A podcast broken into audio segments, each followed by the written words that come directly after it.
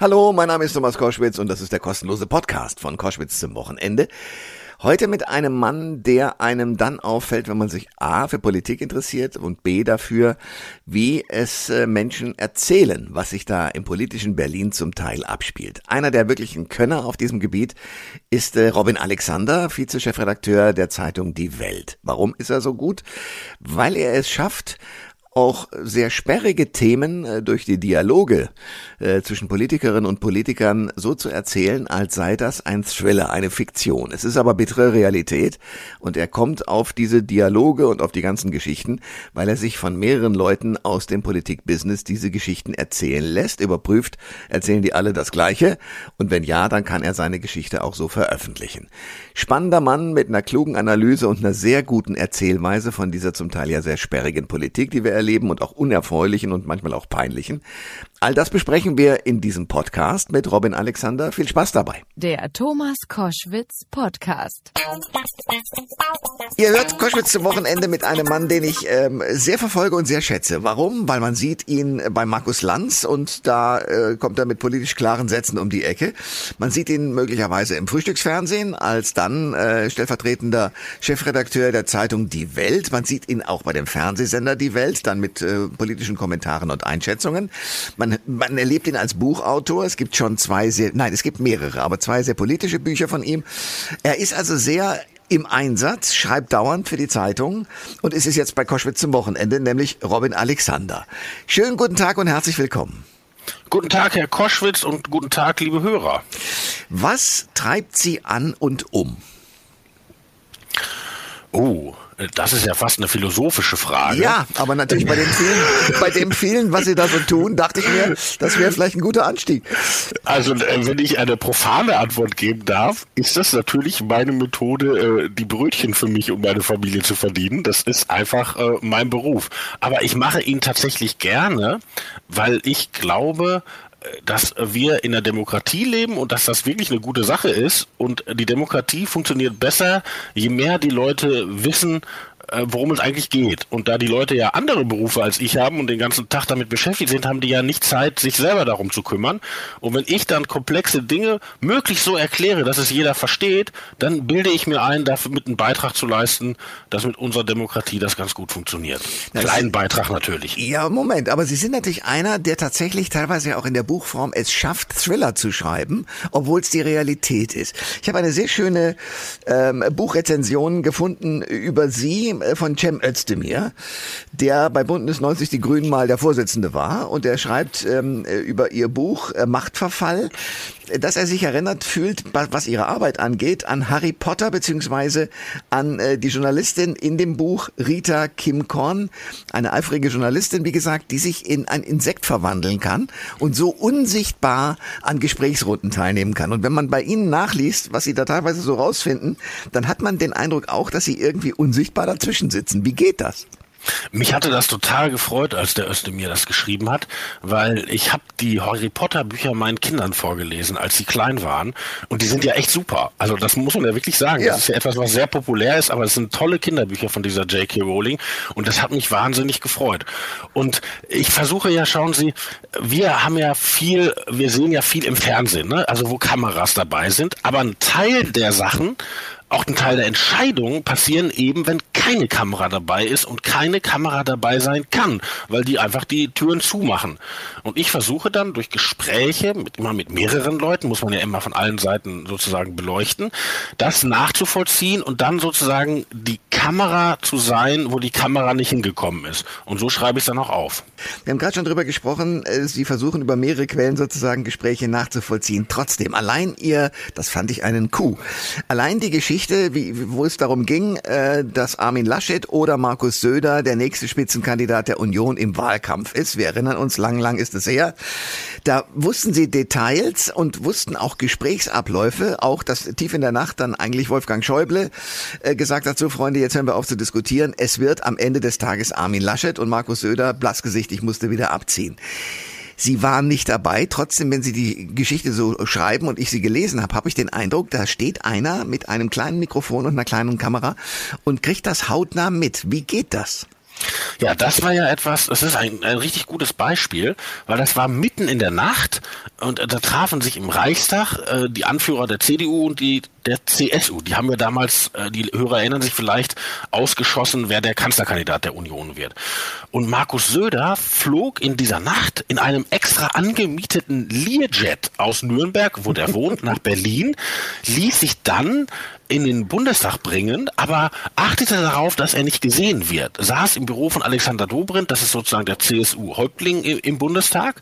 Und das Treffen bei Schäuble war dann im Reichstag. Damals war Schäuble noch der Parlamentspräsident, der hat da seine Büros. Und von, von diesem Haus, wo äh, Söder wartete in den Reichstag, hätte man über die Straße gehen müssen. Und das war spät in der Nacht. Aber die sind nicht über die Straße gegangen, sondern über einen Tunnel, der von diesem Nebengebäude des Reichstags in den eigentlichen Reichstag, den man so kennt, mit der Kuppel führt. Also die wollten tatsächlich nicht gesehen werden. Und, dort haben sie dann äh, bei Schäuble eben ihre CDU-Counterparts getroffen. Und das klingt jetzt wie ein Film, aber es war tatsächlich so. Aber wie viele Leute haben Sie befragt, um diese Szene, auch, auch die Dialoge und all dieses herauszukriegen? Na, Sie müssen immer versuchen, alle zu befragen, ja. Und dann ist halt die Frage, wer mit Ihnen spricht. Weil es gibt natürlich auch Leute, die sagen, nö, erzähle ich nicht oder will ich nicht, ja. Mhm. Und dann ist ganz wichtig, dass Sie sich nicht auf einen verlassen. Aus, aus zwei Gründen. Einmal sind das ja parteiische Dinge, also im, im Wortsinn. Ne? Da treffen ja zwei Parteien aufeinander, die auch was Bestimmtes wollen. Da können Sie sich nicht auf die äh, Version einer Seite verlassen. Sie müssen also unbedingt auch die andere Seite kriegen. Und dann lehrt die Erfahrung, dass auch Leute, die Ihnen äh, solche Sachverhalte, solche Gespräche, solche Vorgänge berichten aus bestem Wissen und Gewissen, Sie manchmal anders erinnern, als ein Dritter da dabei war. Und, und deshalb müssen Sie immer versuchen, so viele wie möglich dazu zu bekommen. Das ist Ihnen gelungen über 16 Jahre Regierungszeit äh, der Union, weil sie an der Macht war. Also warum die Union, will ich wissen. Naja, also ehrlich gesagt, in Politik geht es um Macht. Ne? Das, das klingt jetzt immer so böse, das, das ist aber so. Also wenn man das, das ganz soziologisch hängen will, bei Niklas Luhmann, Macht ist sozusagen die Leitdifferenz in der Politik. Darum geht es. Und die Union war halt bis vor kurzem an der Macht und deshalb war sie für mich äh, der interessanteste Laden. Ähm, jetzt sind es aber andere. Und sind Sie in der SPD genauso gut vernetzt oder fangen Sie genau an, dasselbe Netz auszulegen wie bei der Union? Geht das so schnell?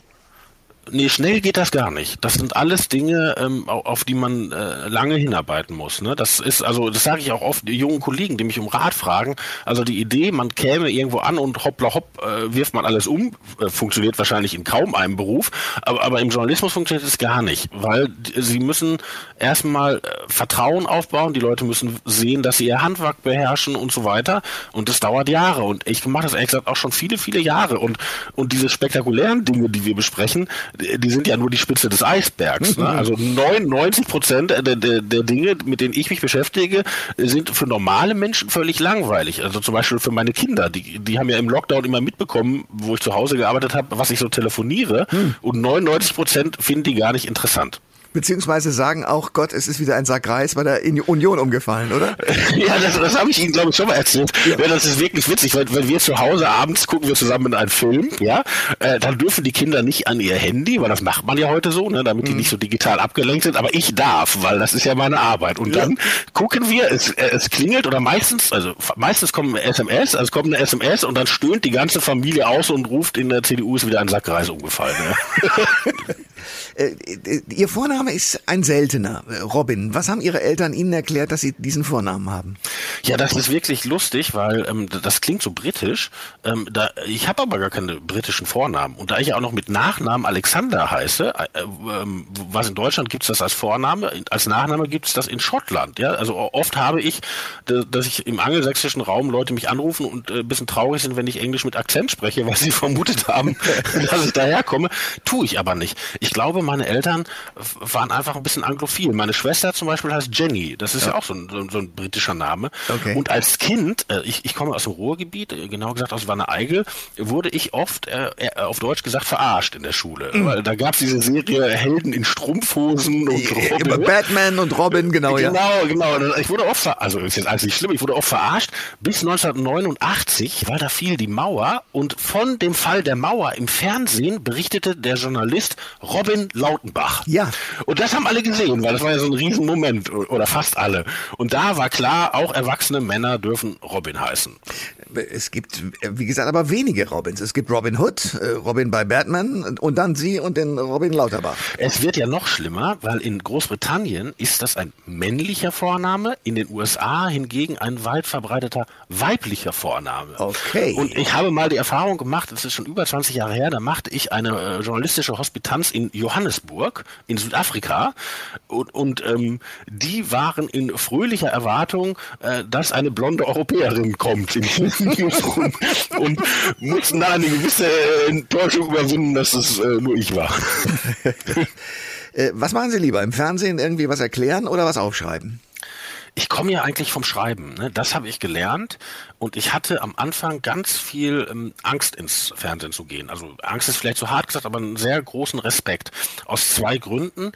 Einmal, ähm, im Fernsehen erzählt man ja Dinge mit, die man vielleicht gar nicht sagen will zum Beispiel ist mir neulich passiert, die Verteidigungsministerin sagte was in der Talkshow bei Frau Illner hm. und ich fand das ganz schlimm. Er sagte aber natürlich aus Respekt nicht, nichts, hatte aber äh, nicht im Blick, dass die Kamera mein Gesicht zeigt. Ja, und das war Sprachbände. Ja, ja, ja und ähm, äh, also so hart wie mein Gesicht kommentiert hat, hätte ich gar nicht kommentieren wollen.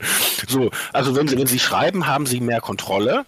Und natürlich haben ihre Kollegen auch Kontrolle, weil in so einer Zeitung wie die Welt, aber auch anderen Zeitungen, wird ja nichts einfach mal so veröffentlicht, sondern auch, was wir in der Chefredaktion schreiben, wird von vier oder acht Augen nochmal durchgesehen und okay. wenn es kontrovers ist, debattiert. Und das ist natürlich gut, weil dafür hat man ja Kollegen, dass sie einem auch auf Schwächen hinweisen und die verbessern. Ja. Und im Fernsehen oder auch hier bei Ihnen im Radio gilt ja das gesprochene Wort. Und da hatte ich am Anfang einen Heidenrespekt vor. Ja, ähm, das kann ich nachvollziehen. Wir sprechen gleich auch noch mal ein bisschen über das Fernsehen. Ähm, was ich aber faszinierend finde, ist, dass Sie inzwischen so auch ein Mittelding zwischen einerseits reportierender, erzählender Journalist sind, aber andererseits eben auch mit einer Meinung und mit einer Analyse befragt werden. Wie ist diese Rolle? Bei der Analyse kann ich mitgehen, weil ich finde, da ich mich ja den ganzen Tag damit beschäftige und seit vielen Jahren, äh, vertrauen die Leute, dass ich mir ein fundiertes Urteil bilde, das sie ja nicht übernehmen müssen, aber dass sie vielleicht interessiert. Das finde ich okay. Eine, eine reine Meinung, da, da wird es schwieriger, weil ich bin ja kein Akteur. Also und ich habe auch gar kein Problem damit, äh, wenn Leute mir qualifiziert widersprechen. Also ich freue mich, wenn Leute aus ganz verschiedenen Perspektiven der Gesellschaft oder auch die, die, die politisch ganz unterschiedlich ticken, wenn die alle sagen, ich, ich sehe sie gerne, weil da werde ich ein bisschen schlauer. Äh, das macht mich glücklicher, als wenn jemand sagt, ähm, ich warte darauf, was sie sagen und das denke ich dann auch. ja, klar. Sie waren bei Markus Lanz und es ging um, ja, das politische Erbe, äh, die immer noch vorhandene oder zumindest auch vor dem Krieg äh, deutlich äh, zu sehende Freundschaft zu Wladimir Putin dem Kriegstreiber, den wir im Moment dauernd und täglich erleben, wie er die Ukraine niedermacht. Und das ist furchtbar. Und sie hatten dort äh, Martin Schulz und äh, sie beide, sowohl Markus Lanz als auch Sie, haben den äh, ziemlich eingekreist. Da ging es darum, dass die SPD immer noch eine alte Liebe hat. Können Sie das mal analysieren, was da eigentlich schiefgegangen ist? Ja, das ist ein weites Feld, aber das ist gut, dass Sie das ansprechen, weil darüber müssen wir eigentlich als, als Deutschland alle reden. Nicht nur die SPD, aber die SPD besonders. Ähm, weil wir haben als Land eine Russlandpolitik gemacht, die diesem Krieg Vorschub geleistet hat. Das, das klingt jetzt hart und ähm, vielleicht denken die Hörer jetzt, wie wir, wir sollen daran schuld sein. So ist es natürlich nicht. Also Schuld trägt Wladimir Putin. Aber er dachte, dass er mit Dingen durchkommt, weil wir ihm in der Vergangenheit haben so viel durchgehen lassen. Und Krim-Annexion äh, ja. und, und so weiter. Ja, und, und, und äh, er, er glaubt auch, dass der Westen ihm alles durchgehen lassen muss, weil er uns erpressen kann. Und warum kann er uns erpressen? Weil er uns so viel Energie liefert. Und warum liefert er uns so viel Energie? Weil wir uns gezielt mit ihm verflochten haben. Und das waren politische Entscheidungen, die getroffen wurden. Das war der Pipeline-Bau, das war auch vor allen Dingen der Verzicht auf Alternativen. Und das haben andere Länder ganz anders gemacht. Also nehmen Sie mal die, die kleinen baltischen Länder, die waren ja sogar Teil der Sowjetunion. Ne? Also für die war ja die Verflechtung von den russischen Energielieferungen viel, viel schwieriger aufzulösen als für alle anderen. Die haben das aber gemacht. Ne? Die haben so LNG-Terminals für Flüssiggas gebaut und neue Leitungen und sonst was. Und unsere Politiker haben das Gegenteil getan. Die haben gezielt diese Verbindung mit Russland aufgebaut verflochten, äh, gar nicht aus, aus bösem Willen, sondern die Idee war, wenn wir ganz, ganz stark mit Russland verflochten sind, dann kann es nie wieder Krieg geben, weil wir zu sehr gemeinsame Interessen haben. Es ist ja, ist ja eigentlich mal ein guter Gedanke. Nur leider ist es jetzt so gekommen, wir sind so verflochten, dass Russland Krieg führen kann und wir müssen diesen Krieg weiter bezahlen. Und das ist wirklich etwas Tragisches. Äh, zwei Gedanken dazu. Das eine, die baltischen Staaten, in meinem naiven Kopf habe ich immer gedacht, na klar reagieren die so, weil die haben ja die UdSSR erlebt und sind sozusagen immer noch geschädigt aus dieser Zeit. Deswegen treffen die Vorkehrungen, die ein vernünftiger Mensch äh, eben die Westeuropäer, vor allen Dingen die Deutschen, nicht machen müssen, weil wir haben ja andere Erfahrungen mit den Russen. Das ist der eine Gedanke. Und der andere, es war doch aber nicht nur die SPD, sondern vor allen Dingen auch Frau Merkel, die ja diese guten Drähte zu Wladimir Putin hatte. Also da ist ja äh, sozusagen alles schiefgegangen und die Nachfolgefrage ist dann, wo waren eigentlich in der Zeit die Geheimdienste? Denn Putin muss doch mit irgendeinem darüber geredet haben, dass das irgendwann mal auf die Agenda kommen wird, was er da jetzt tut. Na, das waren ja jetzt drei Fragen ja, auf einmal. Also ich, gebe es zu. an mit dem Balken. Ne? Da, da haben Sie so gesprochen, wie in Deutschland immer gesprochen wird. Sie haben gesagt, die sind geschädigt äh, durch die UdSSR und, und sozusagen die sehen das falsch. Nein, wir haben das falsch gesehen. Jetzt wissen wir das ja. Ja, ja ne, das ist es ja. Und, und äh, ich meine, die waren immer hier und haben gesagt, guckt euch mal, was die Russen machen, wie die ihr Militär aufbauen und so weiter. Guckt mal, die führen Böses im Schilde. Und, und unsere Leute haben gesagt, ja, ihr seid so ein bisschen paranoid und manche Leute haben auch gesagt, ihr seid russophob. Aber das stimmte gar nicht. Die hatten die klare Sicht und wir haben gesponnen.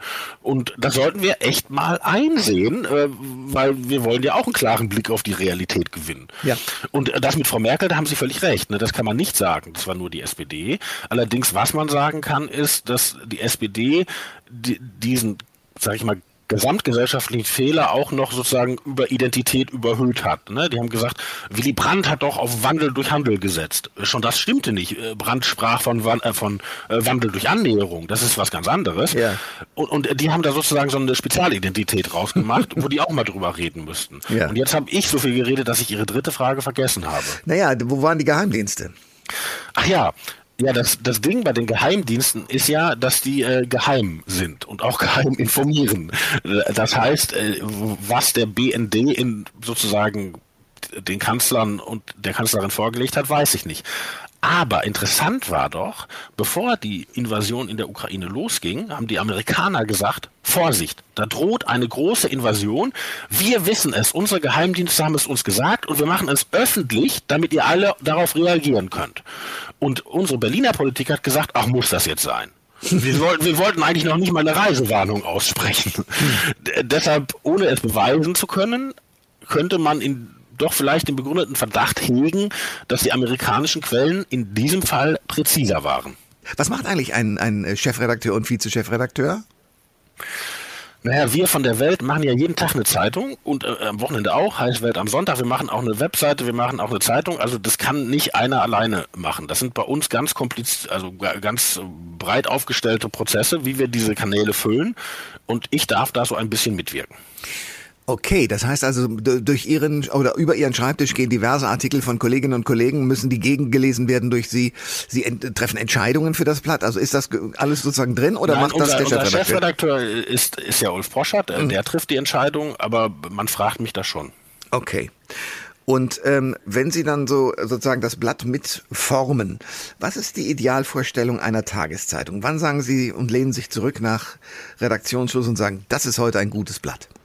Ja, das ist äh, wirklich interessant, weil das hat sich komplett verändert in den letzten 15 Jahren. Also unser Beruf hat einen Strukturwandel erlebt, der sich gewaschen hat. Als ich angefangen habe, war das so, man traf sich morgens in der Redaktion, äh, dann besprach man, was passiert heute so, was könnte ein kluger Artikel sein, wer könnte den schreiben, ruft man jemand von außen an oder führt man ein interessantes Interview, dann tat man das den ganzen Tag über und abends war man fertig, dann ging das in Druck und dann äh, trank man sich ein, ein zufrieden ein Weizenbier und am nächsten Morgen Morgen ja. sahen die Leute das, also die Leser haben das gelesen und die Konkurrenz und die Politiker. Und wenn man einen, also bei uns heißt das in der Branche ein Scoop, also eine Geschichte hatte, die viel gelesen wird, weil sie aufregend ist, dann riefen die Leute an und haben gesagt, was habt ihr denn da wieder gemacht, ja? Aber man hatte halt dieses äh, abends fertig und morgens geht's weiter. Und das ist völlig weg.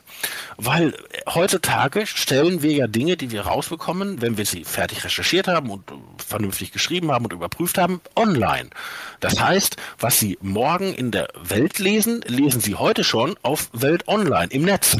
Und dann äh, reagieren die Leute natürlich sofort. Ne? Also äh, der Klassiker, den, den, den ich hatte vor Corona, war, ich bin in der Redaktion, ich mache irgendwas fertig, das geht online, ich radel nach Hause, denke, ich habe ein, äh, ein jetzt fängt das schöne Feierabend an und äh, noch im Fahrradkeller schaue ich auf mein Handy und da habe ich einen Anruf oder eine SMS und der Mensch sagt mir, total interessante Geschichte, aber was Sie noch nicht wissen und gibt mir mehr Informationen.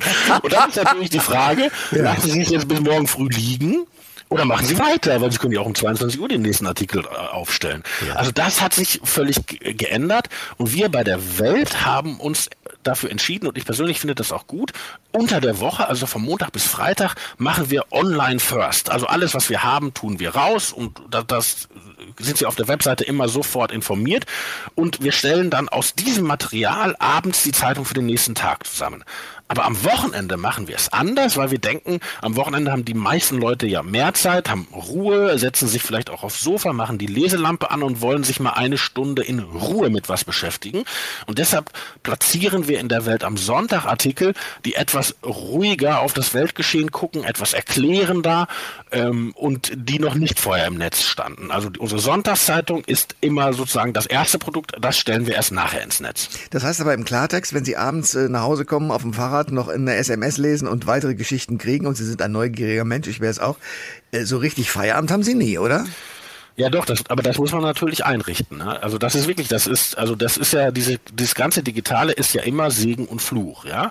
Also dass wir unsere Nachrichten schnell an den Mann bringen, ist ja toll, äh, weil zum Beispiel die Kollegen vom Spiegel, die erschienen ja früher immer am Montag, ja. ja. Aber das Heft musste dann ja fertig sein äh, irgendwann am Freitagabend. Dann wurde das gedruckt und dann wurde es zu den Abonnenten gefahren, so und die haben natürlich immer Samstag gebibbert.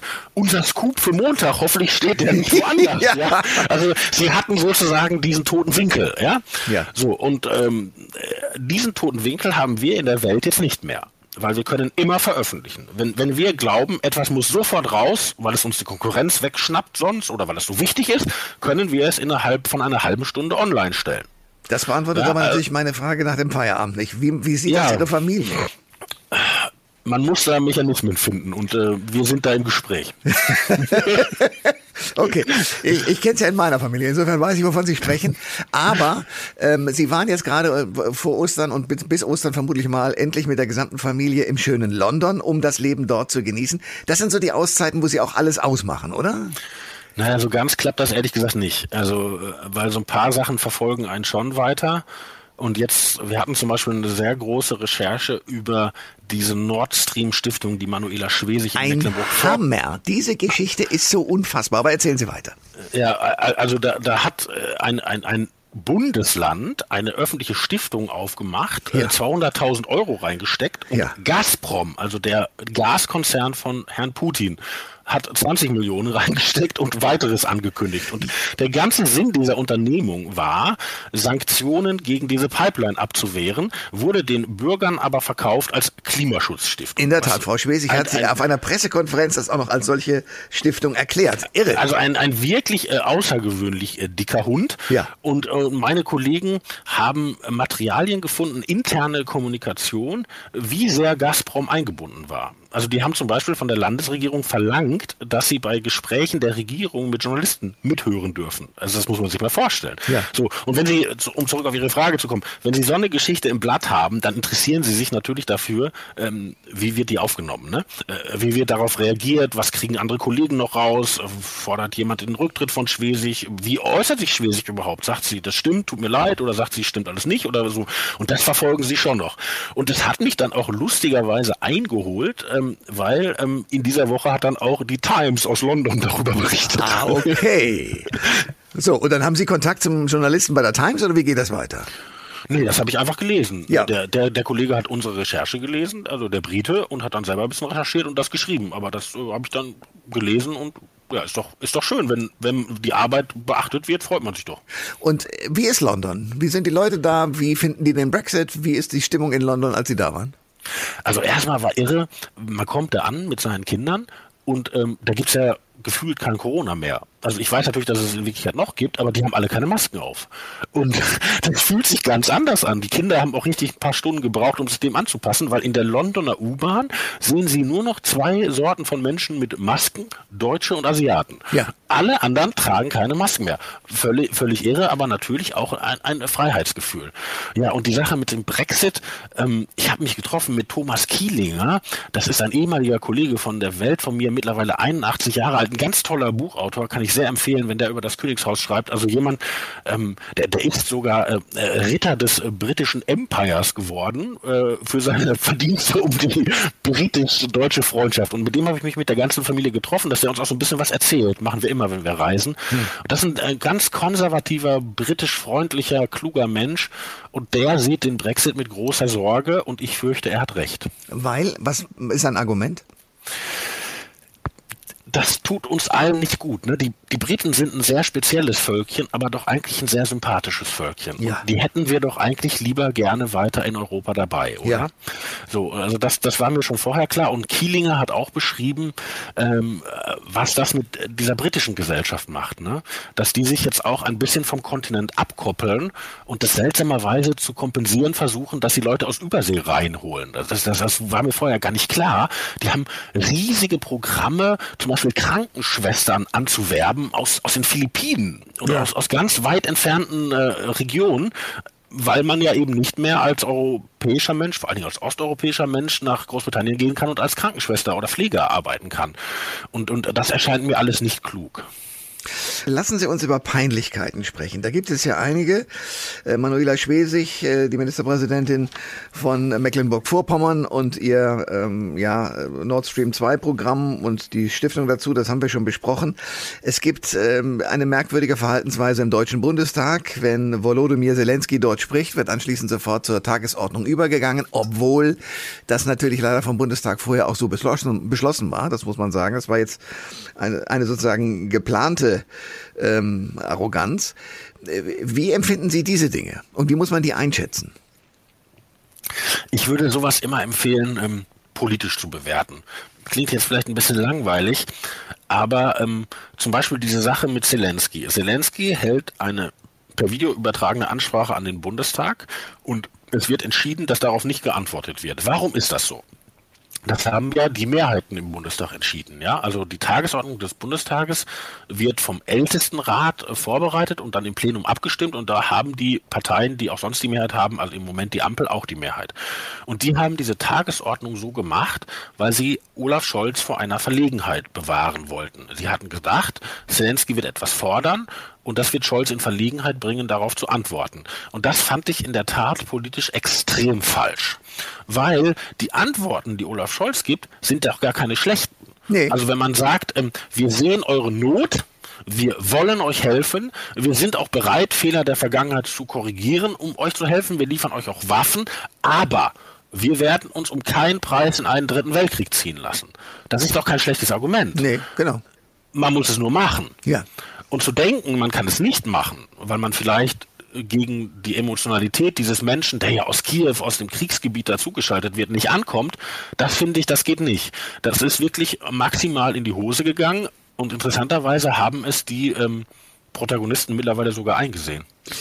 Ja, äh, das freut mich sehr, hat aber natürlich zur Folge, dass auch äh, Olaf Scholz inzwischen als derjenige wahrgenommen wird, also unser Bundeskanzler, der irgendwie nicht in Erscheinung tritt. Ich habe mir hier aufgeschrieben, wo ist eigentlich Kanzler Scholz? Wie schätzen Sie das ein, dass er sich so zurückhält?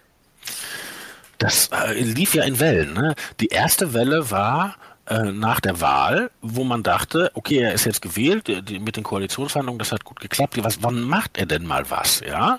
Und ähm, Kanzler macht natürlich den ganzen Tag was, nur wir kriegen davon nichts mit. Aber er hat tatsächlich auf diese Kommunikation verzichtet. Und das änderte sich dann am Ende Februar, als es diese Zeitenwende-Rede gab. Ja, da hat er ja im Bundestag erklärt, warum wir viele Dinge jetzt ganz anders machen in Bezug auf Russland und der Ukraine und warum wir jetzt endlich unsere Bundeswehr auch vernünftig ausstatten wollen. Und da war er ganz präsent und alle dachten, äh, dass er hat sich jetzt als Kanzler gefunden und er macht jetzt so weiter. Aber er ist dann wieder in den alten Trott gegangen und sagt jetzt ganz, ganz wenig. Das ist bemerkenswert und ich bin mir auch nicht sicher, ob er damit durchkommt. Ja, zumal er ja auch offenbar patzig wird. Also eine Kollegin vom RBB hat ihn gefragt, führen Sie gerade? Und daraufhin ist er dann ein bisschen unfreundlich geworden und meinte, die Jungs und Mädels in seiner Partei, aber auch im Rest müssten mal kapieren, dass seine Führung eben nicht immer das bedeutet, dass er alles macht, was die wollen.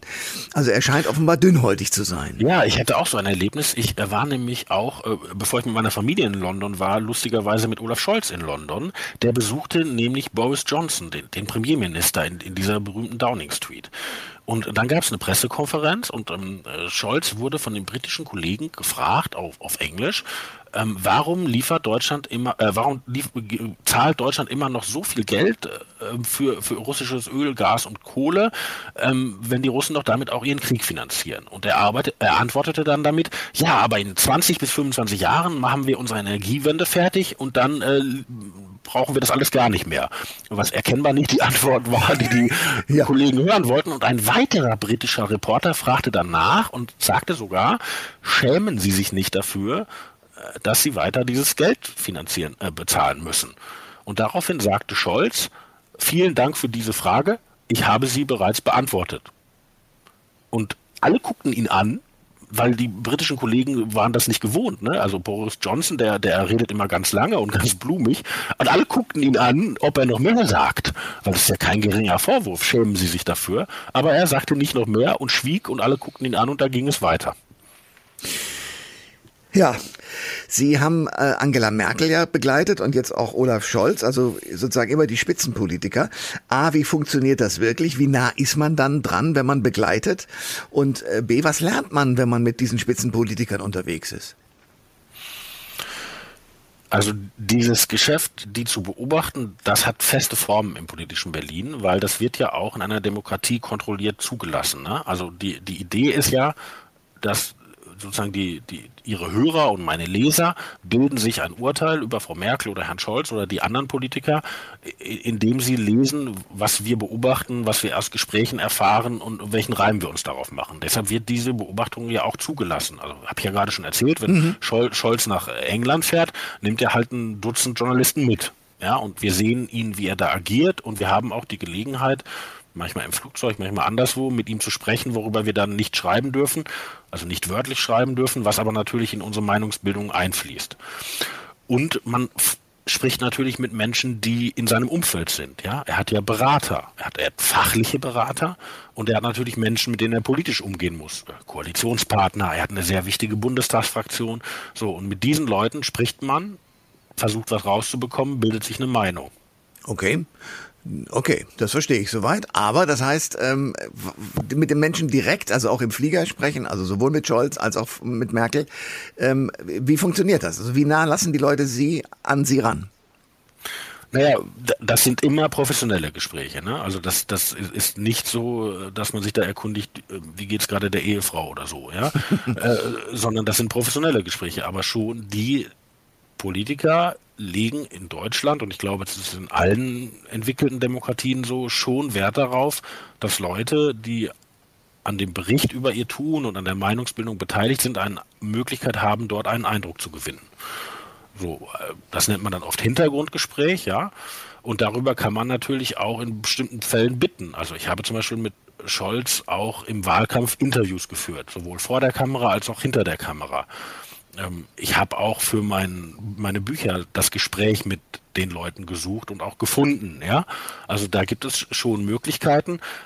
Man muss sich an bestimmte Spielregeln halten, weil äh, Politiker die einem einen Einblick geben in ihre Motivation oder in ihre Gedankengänge, in, in, in, ihre, in ihre Meinungsbildung.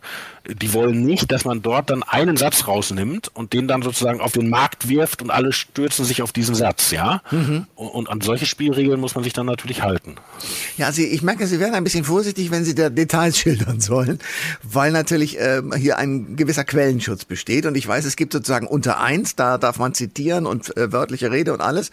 Unter zwei, da darf man auch noch sagen, dass derjenige, äh, der Ihnen die Information gegeben hat, die Information Ihnen gegeben hat. Und unter drei ist das, was Sie geschildert haben, dass man Hintergrundinformationen Ja, das ist ganz lustig, weil äh, als ich anfing, fragte ich mich immer, äh, wie sind die auf dieses 1, 2, 3 gekommen? Also ja. warum, warum nicht ABC oder ja, ja. auch ähm, zum Beispiel die, die Briten kennen das nicht. Die, die haben so Sachen wie Off the Record und so, also die haben andere Begriffe. Und das kommt aus der Geschäftsordnung der Bundespressekonferenz in Bonn noch. also da ist das her. Und es ist tatsächlich, wie Sie sagen, ähm, unter eins ist ein ganz normales Zitat. Ne? Also ähm, äh, wir stoppen morgen die Gaslieferung, sagte Kanzler Scholz. Mhm. Normales Zitat unter eins. Unter zwei ist, ähm, Sie dürfen das Zitat bringen, aber sie dürfen nur andeuten, äh, woher es kommt. Also wenn sie, äh, wenn die Leser zum Beispiel dieses berühmte aus Parteikreisen. Ja, ja, ja. Oder ähm, wenn, wenn, äh, wenn Scholz auf Reisen ist, wäre das dann zum Beispiel äh, aus, aus der Delegation. so, solche Dinge, ne? Ja. Das ist dann, äh, sie dürfen den Absender nicht offenlegen aber das Publikum kennt sie als Journalist und weiß, dass sie wissen, dass das eine relevante Quelle ist. Ja? Mhm. Und unter drei ist äh, tatsächlich, ähm, dass das für ihren Hintergrund ist. Ja? Also, dass sie das schreiben dürfen. Das wird ihnen, also, ich meine, Politiker reden ja nicht mit uns, äh, damit wir das abends unseren Kumpels erzählen, sondern die, die wollen ja, dass das in unsere Berichterstattung einfließt. Aber es soll halt die Quelle nicht auftauchen. Okay. Ähm, und das hilft dann zum Beispiel auch einen Gesamtzusammenhang zu verstehen. Ähm, äh, ist das zum Beispiel naja, so? Sie müssen schon immer Acht geben, dass Sie niemand hinter die Fichte führt, ne? Weil das sind ja alles, ah, alles okay. interessengeleitete Kommunikation. Äh, äh, deshalb hatte ich am Anfang unseres Gesprächs auch gesagt, Sie müssen immer mehrere Seiten haben, ne? Also Sie, Sie müssen immer äh, gucken, dass es Ihnen ein anderer aus seiner Perspektive auch nochmal bestätigt. Wir lernen gerade viel über das, was man so als Journalist im politischen Berlin erleben kann. Sie sind aber auch ja Buchautor und fangen an zum Beispiel auch mit einem Buch, das fand ich ja sehr spannend, da ging es erstmal um die Familie. Warum haben Sie damit Ihre Buchkarriere angefangen? Familie für Einsteiger. Ach, das hat einen ganz profanen Grund. Ähm, äh, ich war damals schon ein paar Jahre Journalist, noch lange nicht. Jetzt bin ich ein bisschen bekannter geworden. Damals, war ich unter ferner Liefen. Aber ich hatte immer mit einem Verlag gesprochen, die meinten, schreib doch mal ein Buch. Das kannst du, ja. Und, und dann waren wir da schon weit vorgeschritten. Und äh, dann äh, wurde meine Frau schwanger. Und meine Frau war damals im Volontariat, das ist ja, ist ja bei Journalisten die Ausbildung, und äh, wollte das nicht ewig unterbrechen und dann nahm ich ein Jahr Elternzeit. Aber A, ähm, wollte ich jetzt diese Verlagsmenschen auch nicht völlig vor den Kopf äh, stoßen und B, äh, unter uns gesagt, brauchten wir auch das Geld. das war noch in der Zeit vor der von der Leinschen Familienreform, also da gab es noch nicht äh, so viel Eltern, Vätergeld und so weiter. Und äh, dann äh, habe ich äh, mit dem Verlagsmenschen gesprochen und habe gesagt, ja, es ist schwierig, politisch zu schreiben, wenn ich äh, nicht mehr recherchiere, weil ich ein paar Monate zu Hause bin. Und, und dann haben wir uns auf dieses Format geeinigt. Ich verstehe. Und so sind dann also auch, äh, wenn Eltern laufen lernen, eine Kurzanleitung und Staatshilfe für Eltern entstanden. Ähm, ja. Aber was Sie gemacht haben, sind sehr spannende Bücher, nämlich einmal Die Getriebenen, Merkel und die Flüchtlingspolitik und äh, dann Ihr letztes Buch, äh, wo es im Grunde genommen darum geht, den Machtverfall Fall der Union zu schildern. Ähm, 2021 ist es erschienen. Ähm, die Getriebenen und der Machtverfall, sind das sozusagen, ich meine es gar nicht despektierlich, Abfallprodukte ihrer täglichen Arbeit gewesen? Nein, ähm ich würde für den Begriff Veredelung plädieren. Okay, ich nehme den an, ja. nee, weil, ähm, also ich hatte ja schon gesagt, wenn Sie so einen normalen Artikel schreiben, der, der wird auch nicht einfach in die Zeitung gehauen, den, den lesen schon mindestens noch zwei Paar Augen und manchmal noch mehr. Aber wenn Sie so ein Buch machen, überlegen Sie ja von Anfang an, was könnte ein sinnvoller Aufbau dieses Buches sein? Was könnte eine Dramaturgie sein? Was wollen Sie eigentlich Leuten erzählen? Ich meine, mit so einem Buch beschäftigt man sich ja ein paar Stunden, ja. Also mhm. Sie, Sie, Sie nehmen ja Leuten ein paar Stunden ihrer, ihrer Lebenszeit, wo die auch Fußball gucken könnten oder sich entspannen könnten oder, oder was anderes tun könnten. Und, und dann müssen Sie denen ja was Besonderes geben. Und, und, und, und deshalb überlegt man vorher, oder ich mache es jedenfalls so, hier ist eine spannende Geschichte, die, die es noch nicht so woanders gibt, die man noch nicht so gelesen hat, die aber im Idealfall etwas darüber hinaus noch erzählt. Ja, also beispielsweise die Getriebenen gegenüber Merkels Flüchtlingspolitik. Ich hege aber die Hoffnung, dass man damit auch etwas mehr über diese sehr besondere Kanzlerin versteht was zum Beispiel auch bei der Eurokrise Anwendung gefunden hätte. Mhm. So und und und deshalb macht man sich beim Buch schon einen besonderen Kopf und bearbeitet das auch besonders intensiv. Und ich tue das auch immer mit äh, zwei Menschen, die ich sehr nahe kenne. Das ist mein Lektor Jens Dening und wir nehmen immer noch dazu Jens König. Das ist auch ein Journalist, mit dem ich seit vielen Jahren zusammenarbeite. Und die wirklich bearbeiten meine Texte auch noch mal ganz intensiv. Also die geben mir die zurück und sagen ey, das ist schon gut, aber das ist noch nicht das, wo wir hinwollen. Ja? Und die streichen auch viel. Das ist ja auch so ein Ding. Also nix macht Texte verlässlich so viel besser als wie streichen. Also, ja. Das ist, und das ist, manchmal ist dann schwierig, weil man hat den ganzen Krempel ja recherchiert, man hat die geschrieben, man hat da so viel Arbeitszeit reingesteckt und es ist trotzdem besser, wenn es nicht veröffentlicht wird. Also ein Stück davon, ja. weil der, der Rest einfach dichter wird. Ne?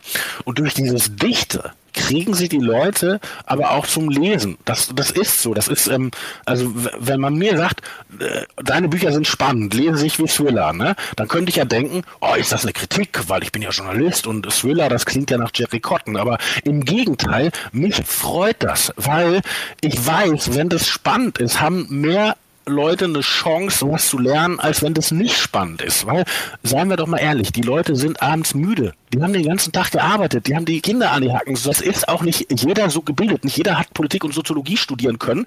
Und auch diese Leute wollen sich ein politisches Urteil bilden. Und wenn ich die über die Spannung in diesen Text kriege, dann freue ich mich. Sie sind ein, ein, ähm, auf diesem Wege ein, ein, ein Politikerklärer.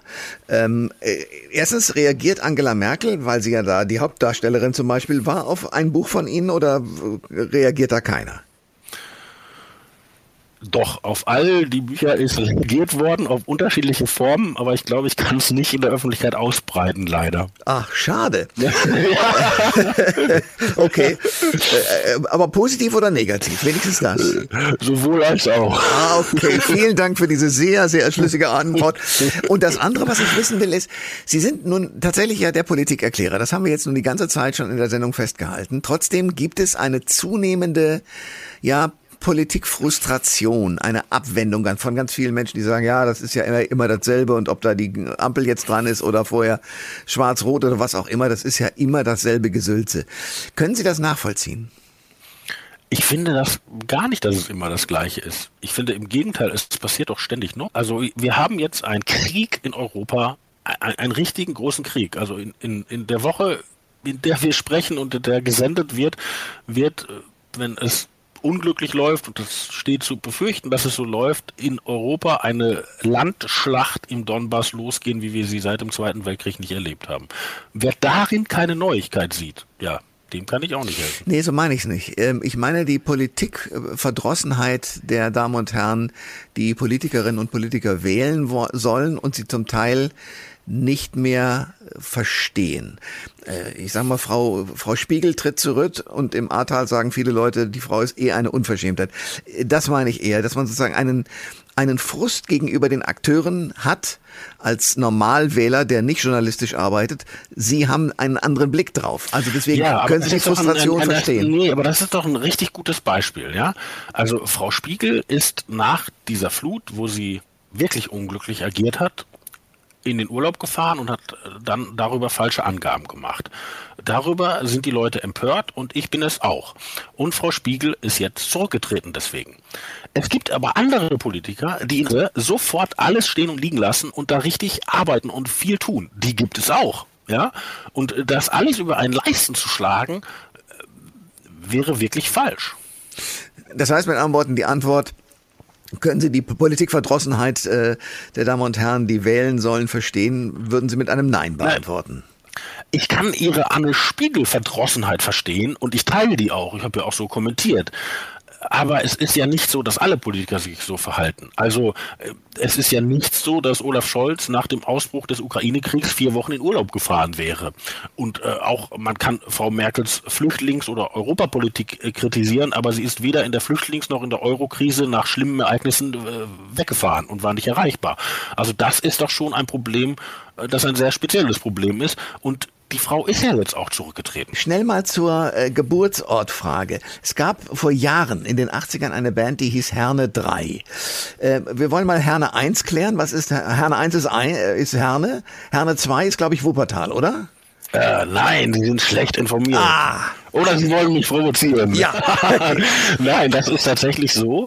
Äh, äh Herne 2 ist eigentlich Wanne Eickel. Wanne Eickel. Das genau. gibt es wirklich. Ja? Das ist eine wirklich nette Stadt inmitten des Ruhrgebiets. Und früher ähm, war das so im Ruhrgebiet, da regierte die SPD ja allmächtig, weil alle sie gewählt haben. Und wenn die sich was überlegt haben, haben die das gemacht, ohne die Bürger zu fragen. Und ich glaube, irgendwann in den 70ern haben die sich eine Gebietsreform überlegt und haben einfach äh, Sachen zusammengemeindet. Ja. Und da wurde dann äh, Herne und Wanne Eickel eine Stadt und äh, ähm, äh, frecherweise wurde Wanne Eickel in Herne 2 umbenannt. Ja. Das ist aber zum Beispiel in Wattenscheid, ein, ein, ein, richtig historischer Ort, wurde einfach zu Bochum dazu geschlagen. Ja, also das haben die damals so gemacht. Heute käme man damit niemals durch. Und das Witzige ist, dass die Wanne Eikler damit immer noch nicht ihren Frieden gemacht haben. Ja. Also ich wohne ja schon 25 Jahre nicht mehr da, aber meine Schwester wohnt zum Beispiel da. Und äh, neulich hat die Landesregierung erlaubt, dass man sich jetzt Autokennzeichen wieder mit äh, WAN für Wanne machen kann kann. Ne? Ei, ei, meine Schwester hat das tatsächlich bestellt. Stellen Sie sich mal vor. Ja. also, also, obwohl ja Wanne Eickel als Stadt schon vor der Geburt meiner Schwester nicht mehr existierte. Ja. Und ich, ich mache immer Witze, weil ähm, ich, meine Frau ist ja Ostdeutsche und ich, ich, wir sagen immer, die Vereinigung von Ost- und Westdeutschland war erfolgreicher als die Vereinigung von Wanne Eickel und Herne. Sehr gut. Ähm, ich will äh, auf die Schlusskurve kommen in dieser wunderbaren Sendung mit Ihnen, mit Robin Alexander. Sie haben ähm, für Vanity Fair gearbeitet, also ein vollkommen anderes Metier als jetzt Ihr Politikjournalismus, oder sehe ich das falsch? Ja, sehen Sie ganz falsch. Sie müssen mal, wenn Sie nächste Mal beim Flughafen sind, sich das amerikanische Vanity Fair kaufen.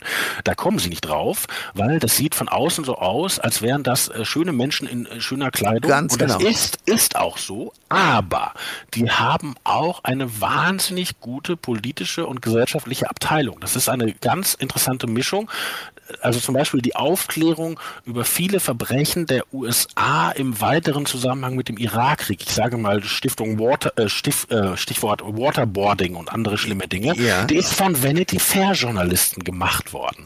Also das, das ist eine ganz seltsame Kombination von äh, also die Lesern, die sehr viel Geld haben, aber auch sehr viel politisches Interesse und sehr viel Kultur auch.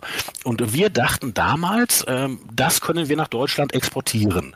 Äh, da, äh, dafür gibt es in Deutschland einen Markt. Und damit sind wir spektakulär gescheitert, weil nach anderthalb Jahren waren wir pleite. und ähm, ich, ich, glaube, wir haben wahnsinnig viele Fehler gemacht damals als deutsche Vanity Fair, weil wenn man so ein kleines, tapferes, neu gegründetes Projekt Projektes macht man immer Fehler. Wir haben viele gemacht, aber ich bin mir gar nicht sicher, wenn wir alles richtig gemacht hätten, ob es dann auch funktioniert hätte, weil die Deutschen ticken doch anders als diese Ostküstenamerikaner. Das ist, schauen Sie, wenn ein Deutscher richtig viel Geld hat, ne, dann viele von denen bleiben im Reihenhaus wohnen. Und äh, die, die wollen auch nicht äh, ihren äh, großartigen Lebensstil und, und das alles in der Öffentlichkeit entfalten. Äh, viele Deutsche mit Geld ticken ganz, ganz anders als Amerikaner mit Geld.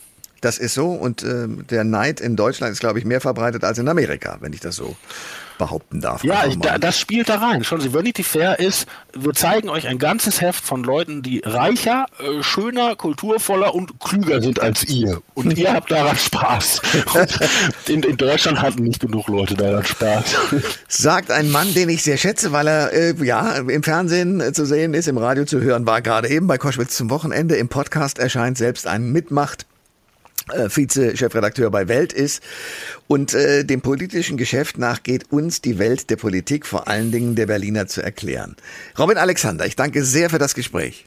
Hat wieder mal großen Spaß gemacht, Herr Koschwitz. Alle Informationen zur Sendung gibt es online auf thomas-koschwitz.de.